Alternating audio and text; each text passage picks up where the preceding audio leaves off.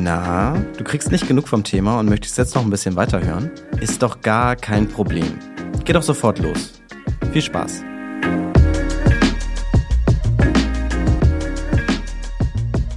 Hallo, hallo. Neue Podcast-Folge, neuer Gast. Heute darf ich Jessica Schwarzer begrüßen. Sie ist renommierte Finanzjournalistin, langjährige Chefkorrespondentin und Börsenexpertin des Handelsblatt.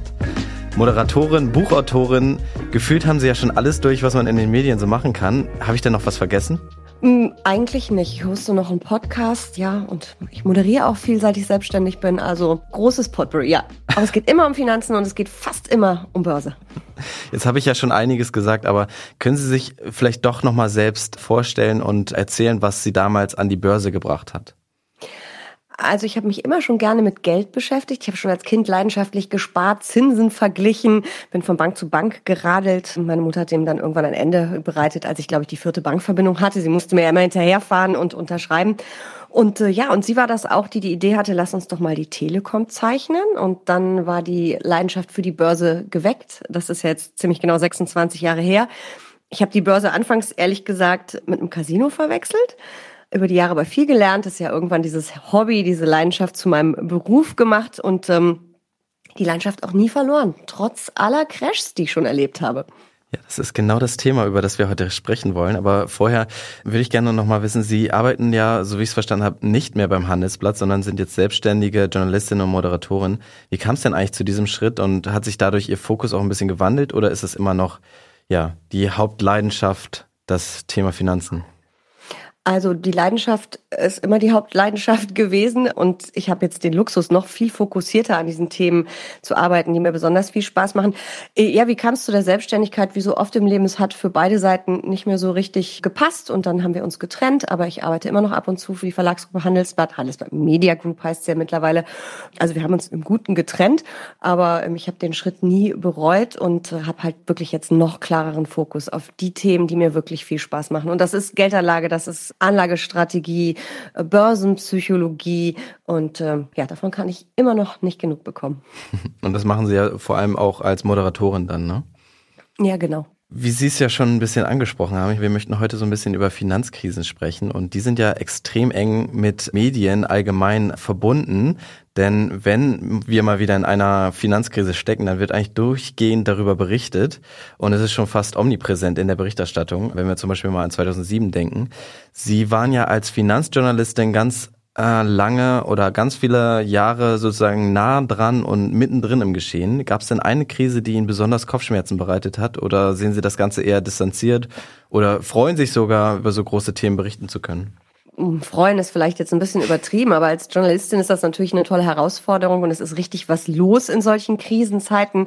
Da macht der Job natürlich besonders viel Spaß, aber ich bin natürlich auch Privatanlegerin und da macht so eine Krise ein bisschen weniger Spaß.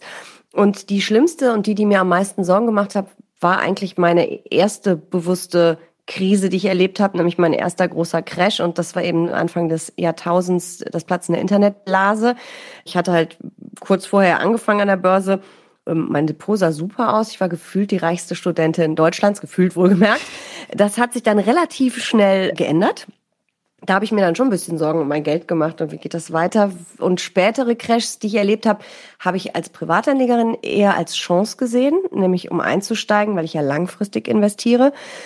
Journalistisch, ich hatte mir schon in der Finanzkrise, auf die ja dann die Euro-Schuldenkrise äh, folgte, schon ein bisschen Sorgen gemacht, wie das mit unserer Wirtschaft weitergeht und vor allen Dingen, wie das mit der Eurozone weitergeht ähm, bisher haben wir diese Krisen ja alle ganz gut überstanden und irgendwann ging es immer wieder aufwärts. Aber wenn man mittendrin steckt, ist das ja manchmal ein bisschen schwierig, das Licht am Ende des Tunnels zu sehen. Ja, vor allem wenn alles nur rot ist, dann, äh, mhm. dann sieht man auch nur noch rot. Oh ja. Bevor wir jetzt wirklich dann jetzt mal uns alle von mir aus gewählte Krisen anschauen, im Zusammenhang mit Krisen oder Finanzcrashs höre ich öfter mal den Begriff Bären- oder Bullenmarkt. Der Markt war in den letzten Jahren bullish, habe ich zum Beispiel letztens mal wieder aufgeschnappt. Was bedeutet das beides eigentlich? Hm. Also der Bulle steht für steigende Kurse an den Börsen. Also es ist ein Bullenmarkt, ein Markt, wo die Kurse steigen und der Bär, der sich ja immer ein bisschen versteckt, der ähm, steht für fallende Kursen und man spricht dann eben von einem Bärenmarkt, wenn die Kurse längere Zeit fallen, so um 20 Prozent vom vorherigen Hoch vielleicht. Ähm, es ist dann aber noch kein Crash, von dem spricht man erst ab 25 Prozent Kursverlust und äh, ja, und im Augenblick sieht es ja so aus, als ob wir uns da gerade wieder rausretten. Aber es gibt dann auch noch die schöne Bärenmarkt-Rallye. Das sind dann quasi diese kleinen Erholungsrallyes zwischendurch, die uns ein bisschen aufs Glatteis auch führen, weil es eben doch nur so eine Zwischenerholung ist und es dann doch wieder weiter runtergeht.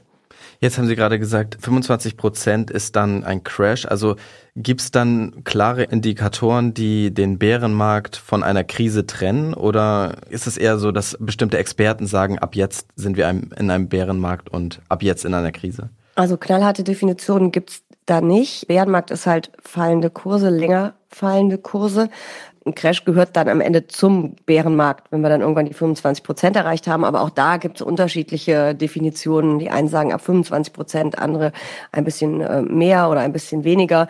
Die Zeitungen, Sie haben es vorhin angesprochen, die ja dann die dicken Schlagzeilen haben, die sprechen schon immer viel vorher von einem Crash. Also da brauchen DAX nur mal 5 Prozent zu fallen, dann reden die vom Crash. Aber das ist kein Crash, das ist eine Korrektur. Ja, interessant. Aber es gibt ja schon ein paar Events, die dann auch als Krise deklariert worden sind, nicht nur von den Zeitungen, sondern auch in die Geschichtsbücher eingegangen sind mhm. sozusagen. Und über die möchte ich ganz gerne mit Ihnen sprechen, weil die hört man immer mal wieder. Und ich denke mal, dass es, das geht vielen so, dass es so ganz durchsteigen kann man da meistens nicht, weil das dann doch komplexer ist, als man denkt auf den ersten Blick. Und ich würde gerne erstmal ganz, ganz tief in die Vergangenheit eintauchen, und mhm. zwar mit der Tulpenkrise von 1637. Die gilt heute als eine der ältesten, wenn nicht sogar die älteste Finanzkrise. Und ich bin der Meinung, es lohnt sich da einen Blick darauf zu werfen, weil ich will ja eigentlich verstehen, wie das so funktioniert mit den Krisen und äh, wie die so ablaufen. Was ist denn damals eigentlich in den Niederlanden passiert? Ja, das ist eine ganz tolle Geschichte, spannende Geschichte. Ich bin ja auch Historikerin, ich habe mal Geschichte studiert, Wirtschaftsgeschichte sogar. Da haben wir die Tulpenmanie erlebt und da ist halt das Liebhaberpflänzchen, die Tulpe, die Tulpenzwiebel auf einmal zum Spekulationsobjekt ähm, geworden. Die sind halt ganz normal an der Börse gehandelt worden, so Zwiebeln und auf einem Markt, was ist eine Börse, ist ja ein Marktplatz, Angebot und Nachfrage. Und ähm, wie das eben so oft in der Wirtschaftsgeschichte passiert ist, und wir werden ja gleich noch aktuellere Beispiele besprechen, war dann immer diese Spekulation, diese Hoffnung auf weiter stark steigende Preise, also hohe Nachfrage. Und das hat natürlich dann die Preise irgendwann auch exkludieren lassen. Und der Preis für Tulpenzwiebeln hat sich da innerhalb weniger Jahre, ich glaube, es waren sogar nur Monate, vervielfacht. Und ähm, ich habe nochmal nachgeschaut, das ist wirklich total krass. Also die Tulpe wurde dann irgendwann wirklich zum Statussymbol der Reichen und eine Tulpenzwiebel, das war eine ganz besondere Art, aber eine Tulpenzwiebel hat so viel gekostet wie ein Stadthaus an einer vornehmen Kracht in Amsterdam. Das muss man sich mal vorstellen. Also eine Tulpenzwiebel. Und ja, und irgendwann kam es dann eben so weit, dass es eine Auktion gab, äh, wo es für diese super teuren Tulpenzwiebeln auf einmal keine Käufer gab. Und das hat sich dann rumgesprochen. Und dann ist so mehr und mehr Panik ausgebrochen und dann sind die Preise für die Tulpenzwiebeln abgestürzt und wir hatten den ersten Börsencrash der Wirtschaftsgeschichte. Wahrscheinlich den ersten, zumindest den ersten uns bekannten. Das ist dann ja auch fast eine Blase, oder? Was man da erlebt hat. Definitiv, das war eine Blase, eine Preisblase, die geplatzt ist, ja. Auf jeden Fall. Ja, eine der ersten Blasen, die geplatzt ist. Als nächstes würde ich gerne einen riesen geschichtlichen Sprung machen. Und zwar gehe ich in die Neuzeit und zwar in die 1970er Jahre. Da mhm. gab es nämlich eine Ölkrise. Und ich war damals noch nicht geboren, aber ich erinnere mich, dass am Familientisch da öfter mal drüber gesprochen wurde. Und äh, Deutschland war ja sehr, sehr hart betroffen. Die autofreien Sonntage, da erinnern genau. sich unsere Eltern alle. ja. ja, genau. Da wird noch äh, nostalgisch drüber gesprochen. Es gibt ja auch auf YouTube sogar noch Filmaufnahmen zum Nachschauen von leeren Autobahnen und äh, Tankstellen mit Benzin heute ausverkauft. Ja, das ist eigentlich unvorstellbar. Heute vielleicht mehr vorstellbar, als es noch vor ein, zwei Jahren der Fall war. Ist das eigentlich vergleichbar, die 70er Jahre mit der heutigen Situation? Nehmen Sie uns einmal mit. Was war in den 1970er Jahren los mit dem Öl? Ja, also das ist definitiv ein bisschen vergleichbar mit der heutigen äh, Situation. Äh, damals gab es auch eine geopolitische Krise. Ägypten und Syrien haben Israel angegriffen. Das war der Yom Kippur-Krieg, von dem die meisten ja schon mal gehört haben dürften. Und das ist von den westlichen Staaten äh, verurteilt worden. Und daraufhin gab es eben so ein paar diplomatische Spannungen. Und das führte dazu, dass die arabischen Ölstaaten im Herbst 1973, es war ein Jahr bevor ich geboren wurde, ihre Förderung gedrosselt haben. Sie haben Embargos verhängt und äh, den Ölpreis mal eben schnell so über Nacht um 70 Prozent erhöht. Am Ende hat sich der Ölpreis, weil das natürlich dann für Panik an den Märkten auch gesorgt hat, an den äh, Rohstoffmärkten, hat sich der Ölpreis vervierfacht. Und das hat Deutschland extrem stark getroffen, weil auch damals waren wir von Ölexporten extrem abhängig. Und damals kamen 75 Prozent waren es, glaube ich, unserer Ölimporte im, aus arabischen Ländern. Und das hat uns deshalb natürlich dann sehr getroffen. Und ähm, entsprechend äh, kam es dann zu diesen autofreien Sonntagen und äh, dem äh, Benzinmangel. Und das Ganze ist zwar relativ schnell gelöst worden, darauf hoffen wir ja heute auch, Stichwort Ukraine-Krieg und Russland-Krise und den Sanktionen, die da gerade laufen und den hohen Energiepreisen.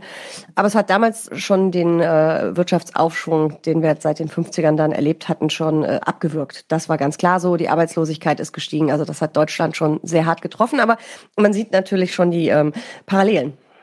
Ja, definitiv. Also damals bitte nicht Auto fahren, heute bitte nicht heizen. Also das sind ja. Und Waschlappen. Waschlappen statt Duschen. Ganz Waschlappen wichtig. statt Duschen. Aber wie ist man denn damals damit umgegangen? Was hat dann die Krise wieder aufgehoben, sage ich jetzt mal, die ja doch eine längere Zeit die Deutschen dann ja beeinflusst hat? Naja, es ist ja immer das Ding, wenn diplomatischen Verwerfungen aufhören und dann kann man auch irgendwann die Sanktionen lockern oder drosselt eben nicht mehr das Öl und so weiter. Also das hat sich dann irgendwann alles normalisiert und dann kommt kommen natürlich Preise auch irgendwann zurück und dann ist nicht alles sofort wieder gut, weil wie gesagt, den dauerhaften Aufschwung, den wir jahrzehntelang erlebt haben, der war erstmal ein bisschen abgewürgt, aber es ruckelt sich dann alles wieder irgendwie zurecht. Ja, ist denn die Hoffnung, dass es in diesem, in dieser Situation auch so sein wird. Aber ein sehr kryptisch klingendes Event war die Dotcom-Blase. Also für mich klingt das ein bisschen kryptisch. Ich kann, mhm. konnte mir da noch nie so ganz was drunter vorstellen. Das hört sich schon so ein bisschen nach Medien und Internet an. Aber ich weiß nicht so ganz, was es damit auf sich hat. In dem Zusammenhang wird ja auch gerne von der Telekom-Aktie gesprochen. Die haben Sie ja damals auch gekauft, soweit ich das weiß. Sie haben das Meine ja erste. Eben, genau, Sie mhm. haben das ja eben sogar erzählt im Podcast. Zwischen den beiden Events liegt ja doch einige Jahre. Aber können Sie einmal erklären, was das miteinander zu tun hat und was genau um die Jahrtausendwende herum geplatzt ist. Mhm. Also wir hatten ja diesen Internet-Hype zum Ende des vorherigen Jahrtausends und da ist ja dann eben auch 97 96 die Telekom an die Börse gegangen, die natürlich auch davon profitiert haben. Da sind UMTS-Lizenzen für unglaubliche Summen versteigert worden. Standards, die man heute gar nicht mehr richtig kennt. Aber es ging unheimlich viele Internetunternehmen an die Börse. Auch die AOLs und Amazons dieser Zeit sind in den Jahren an die Börse gegangen. Und ähm, es ist so ein richtiger Hype ausgelöst worden, äh, nicht nur in Deutschland, eigentlich weltweit, ein Börsenhype. Und alles, wo Dotcom hinten dran stand, äh, wurde eigentlich blind gekauft. Und das ist jetzt nicht irgendwie journalistisch zugespitzt, es wurde wirklich blind gekauft. Und es war ehrlich gesagt auch eine Zeit lang so, dass man eigentlich mit dem Dartpfeil auf den Kursteil der Zeitung werfen konnte. Den gab es ja damals noch. Und die Aktie, auf der man gelandet ist, kaufen konnte und relativ schnell dicke Gewinne hatte, weil einfach alles gestiegen ist. Es ist aber alles viel zu schnell gestiegen. Mhm. Und dadurch hatte man dann Bewertungen, die jenseits von Gut und Böse waren. Man spricht ja immer vom Kurs-Gewinn-Verhältnis, wo der Gewinn eines Unternehmens eben in Verhältnis zum Aktienkurs gesetzt wird. Und die waren exorbitant hoch. Vor allen Dingen, weil auch ganz viele Unternehmen überhaupt gar kein Geld verdient haben. Also die waren dann eigentlich negativ, gibt's nicht. Aber das war echt extrem. Es wurde einfach alles blind gekauft. Und da hatten Unternehmen äh, Cash-Burn-Rates, das war gigantisch.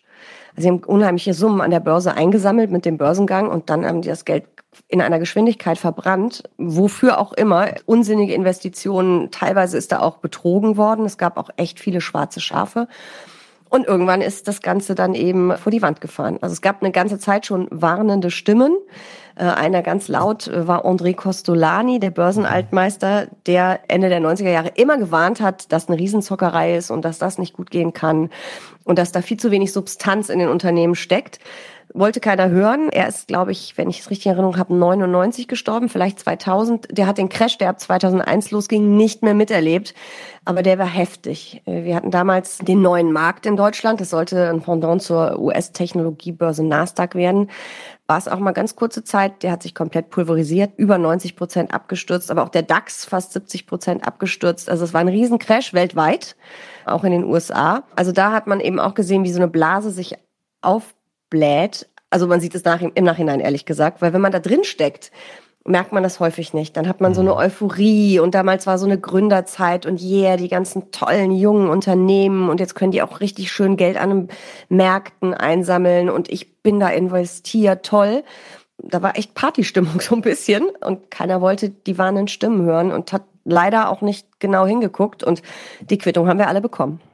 Ja, und in Deutschland war das dann ja vor allem die Telekom-Aktie, die dann bergab gegangen ist und vielleicht sogar als Volksaktie bezeichnet wurde. Wieso hatte das denn dann am Ende keine Substanz oder nicht genug Substanz, um dann halt auch diesem Hype standzuhalten? Also die Telekom ist ja dadurch, dass sie von Tatortkommissar, dem Schauspieler Manfred Krug, auch so beworben wurde, sollte die als Volksaktie gelten. Das hat auch irgendwie geklappt. Bei ganz vielen Menschen, nicht nur bei mir, ist die Telekom die erste Aktie, die sie jemals besessen haben. Ja. Und die ist natürlich, weil sie auch so ein Stück Internetfantasie hatte, abgegangen wie eine Rakete. Also wenn man sich den Chart heute anguckt, das sieht echt krass aus. Ich bin relativ früh ausgestiegen. Lange Zeit habe ich gedacht, leider, aber irgendwann war ich dann doch ganz froh. Und als natürlich die Blase geplatzt ist, ist die auch tierisch abgestürzt. Es gab noch ein paar hausgemachte Probleme, die teuren UMTS-Lizenzen, dann sind da Immobilien, glaube ich, irgendwie falsch bewertet worden. Die haben so eigene Probleme auch gehabt. Für viele war das aber irgendwie so ein bisschen synonym für diesen Crash, weil die eben so viele im Depot hatten. Und irgendwie ist sie diesen ein bisschen schlechten Ruf nie so richtig losgeworden. Und der Kurs hat sich auch nie wieder so weit erholt. Also wenn man den Chart heute anguckt, das ist schon krass, aber man darf da bitte nicht nur auf den Chart gucken, weil die Telekom hat ganz, ganz lange Jahre wirklich sehr hohe Dividenden bezahlt. Und deswegen sind die Aktionäre der ersten Stunde, glaube ich, ungefähr im Plus, leicht im Plus. Also so schlimm ist es dann doch nicht, wie es der Chart wirklich äh, zeigt. Sieht, da sieht es echt schlimmer. Kurze Pause, dann geht's weiter. Hey, frohes Neues! Na, schon Vorsätze fürs neue Jahr überlegt? Die Mitgliedschaft im Gym ist bereits abgeschlossen und diesmal willst du es aber wirklich durchziehen und 20 Kilo Muskelmasse für den Stirnacken oder Bubble Butt aufbauen? Respekt. Klingt aber ziemlich anstrengend. Du hast viele Vorsätze fürs neue Jahr. Fang mit was Leichtem an und investier mit Scalable Capital in deine Zukunft. Das Beste daran, bis zum 31.01. bietet Scalable allen Neu-, aber auch Bestandskunden, die ihr Konto upgraden wollen, einen Bonus von bis zu 50 Euro. Die Aktion gilt für den Free, Prime, aber auch den Prime Plus Broker. Wer dazu noch einen Freund wirbt, da stockt Scalable kurzfristig den Bonus von 25 auf 50 Euro auf. Also, macht 2024 zu eurem finanziellen Erfolgsjahr mit Scalable Capital. Nimm dir jetzt mal eine kurze Pause, schau mal bei scalable.capital vorbei. Das ist scalable mit C, .capital mit C. Oder noch besser, klick auf den Link in den Show Notes und erfahr alles über diese Top-Kondition. Und dann geht's auch schon weiter mit dem Podcast. Viel Spaß! Meine Aufgabe ist, oder vielleicht unsere Aufgabe in diesem Gespräch ist ja so ein bisschen so Zusammenhänge zu finden zwischen diesen ganzen Krisen. Und das hört sich jetzt für mich alles so ein bisschen nach der Tulpenkrise an. Also, dass dann Hype entstanden ist und dann ist etwas geplatzt. Kann man das vergleichen, was da in, mit der Dotcom-Blase passiert ist? Ja, ich würde das auf jeden Fall vergleichen können, ja. Beide Male gab es einen Hype, gab es ein Thema, in, bei Internet war es dann eine Branche oder erweitert mehrere Branchen. In dem Fall der Tulpenkrise war es eben nur ein Anlageobjekt. Aber es ist natürlich so, dass da so eine Herdentrieb sich entwickelt, dass da Gier auch dann irgendwann ins Spiel kommt und dass sich dadurch dann so Blasen auf blähen. Und unweigerlich kommt es irgendwann zu einer Korrektur oder, wenn die Blase eben zu groß war, wirklich zum Crash. Und das passiert immer wieder in der Börsengeschichte und das wird auch immer wieder passieren. Bei der Ölkrise würde ich jetzt nicht unbedingt sagen, dass da eine Blase sich aufgebläht hatte. Da gab es eben auch einen Aktiencrash, aber eben wegen der wirtschaftlichen Zusammenhänge. Aber wenn es diese Blasen gibt, irgendwann entweicht die Luft. Das lässt sich überhaupt gar nicht verhindern. War ja übrigens in der Finanzkrise am US-Häusermarkt nicht anders. Genau, und da wollte ich jetzt zu kommen, denn das ist eine Krise, von denen die meisten ZuhörerInnen wahrscheinlich schon was gehört haben oder selbst miterlebt haben. Und zwar ist es die globale Finanzkrise von 2007. Da gibt es ja, wie wir wissen, ganz unterschiedliche Erzählweisen, wieso der Zusammenbruch der Lehman Bank in den USA die Welt auf diese Weise erschüttert hat. Ich will jetzt auch eigentlich gar nicht auf alle eingehen. Mich interessiert eigentlich nur, Ihre Einschätzung, wieso kam es 2007 zu Zusammenbruch der Weltwirtschaft und was hatte unser Finanzsystem damit zu tun? Warum spielt 2007 bei uns mhm. äh, bis heute noch so eine große Rolle eigentlich? Also das sind ein bisschen kompliziertere Zusammenhänge, aber ich versuche es einfach zu erklären. Es gibt einen großen amerikanischen Immobilienmarkt, an dem viele Akteure unterwegs waren und da eben auch durch günstige Finanzierung ziemliche Blasen entstanden sind. Es hat eigentlich jeder einen Kredit hinterhergeschmissen bekommen. Und das waren natürlich teilweise eigentlich faule Kredite und die sind von den Banken dann wahnsinnig kreativ verpackt worden in immer mhm. neue Produkte, die sogenannten Subprime-Kredite. Und irgendwann kann man jetzt eigentlich auch von der Blase sprechen. Irgendwann hat halt das nicht mehr so funktioniert und dann gerieten die ersten, äh, erst waren es Immobilienfonds oder irgendwelche Töchter auch von Landesbanken in Deutschland, aber eben auch in den USA, die großen Kreditfinanzierer, Immobilienfinanzierer so ein bisschen, erst ein bisschen in Schieflage und irgendwann hat das Ganze wie so eine Spirale Fahrt aufgenommen und äh, die Pleite der US-Bank ähm, Lehman Brothers, ich glaube, es war der 15.09.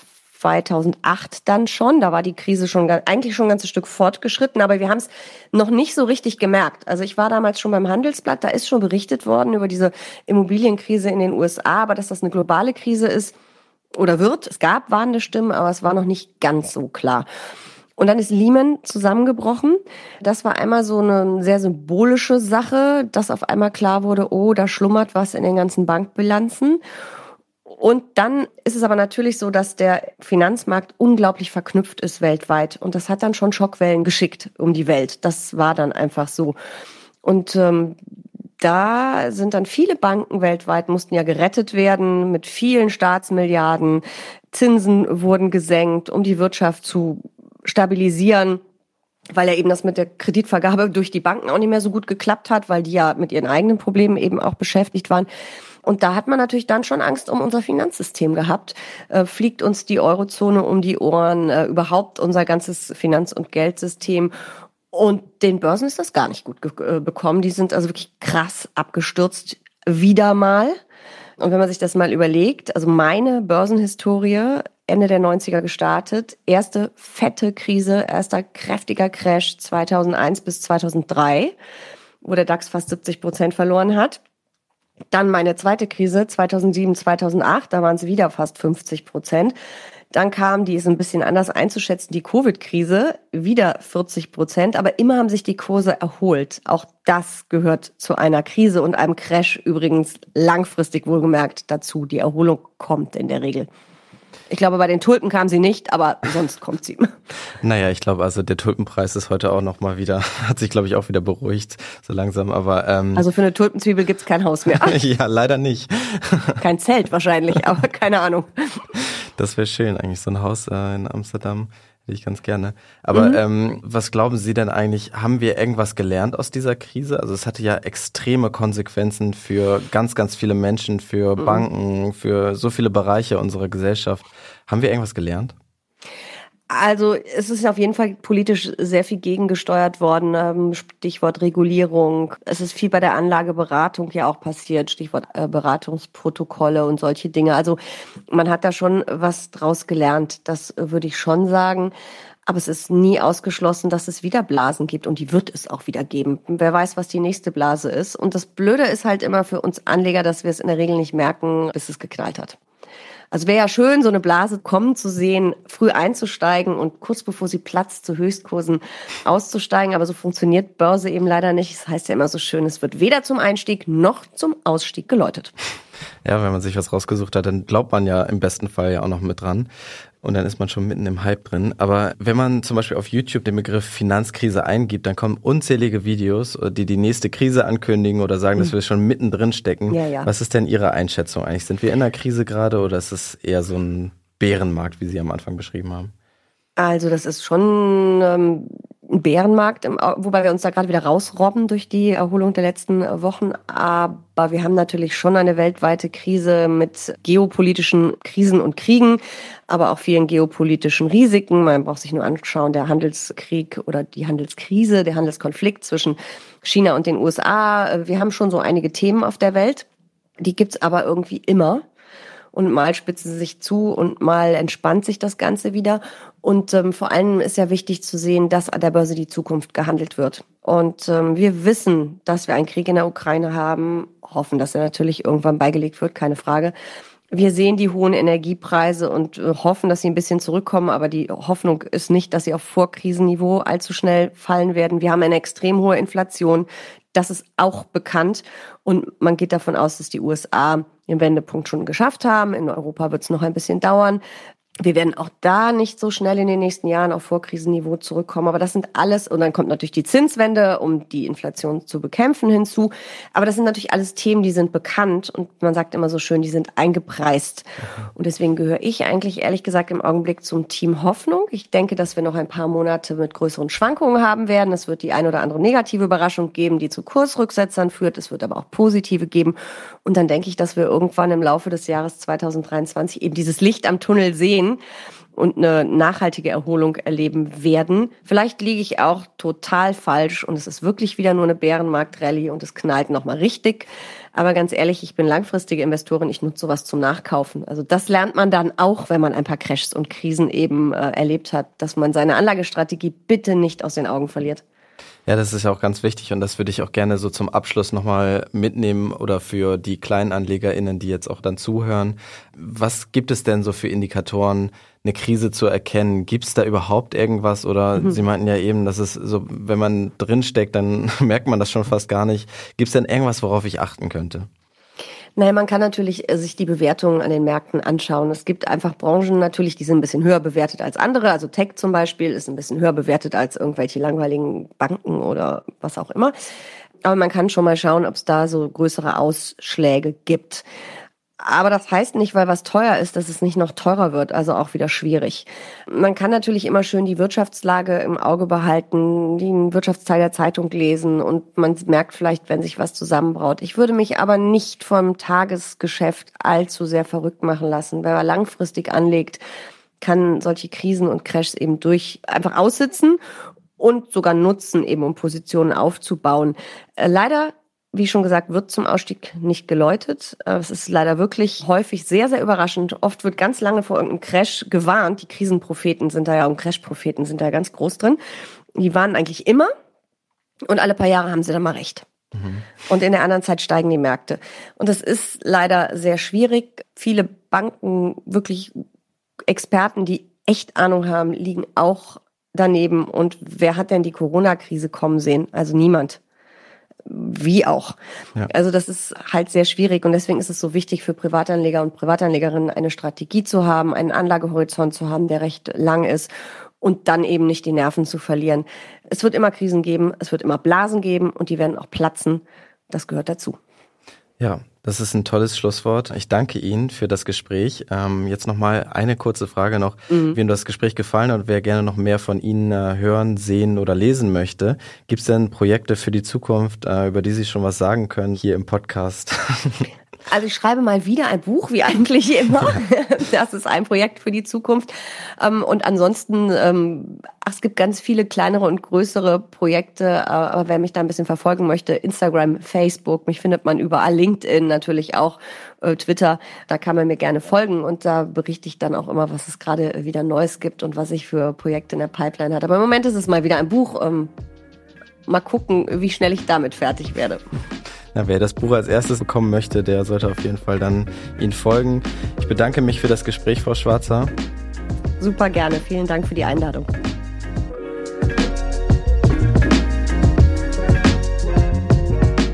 Expedition Interview ist ein Mint Original Podcast. Idee, Moderation und Produktion Jerit Schmidtke. Schnitt Yoshimi Saravia. Für mehr feinen Content folgt uns auf Instagram, TikTok oder LinkedIn.